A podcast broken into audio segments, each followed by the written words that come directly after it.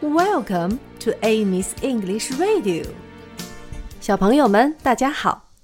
今天我们要一起学的歌曲是关于动物和它们的叫声的，名字叫做《Old MacDonald Had a Farm》。Old MacDonald 有一个农场。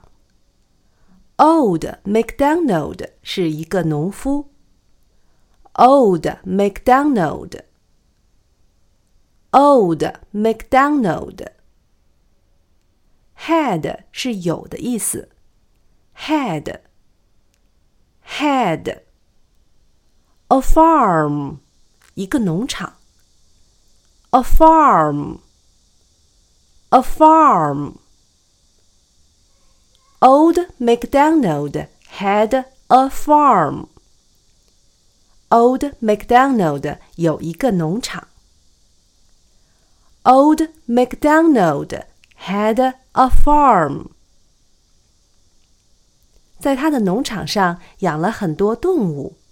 今天我们要说的就是母牛，cow。cow。cow。母牛是怎么叫的呢？moo moo moo with a moo moo here and a moo moo there，意思是说这里也哞哞，那里也哞哞。Here a moo, there a moo, everywhere a moo moo。这里也哞，那里也哞。到处都木木。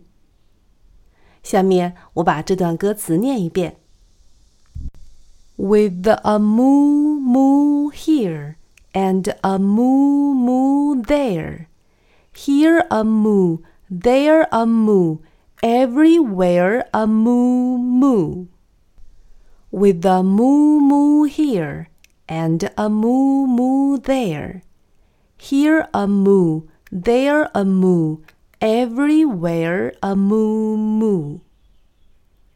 下面让我们来试着唱一唱这首歌吧。 Old MacDonald had a farm, E-I-E-I-O.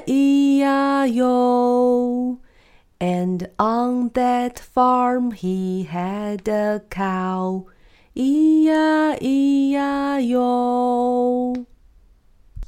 With a moo moo here and a moo moo there, here a moo, there a moo, everywhere moo moo. Old MacDonald had a farm, E-I-E-I-O. Old MacDonald had a farm, E-I-E-I-O. And on that farm he had a cow, E-I-E-I-O.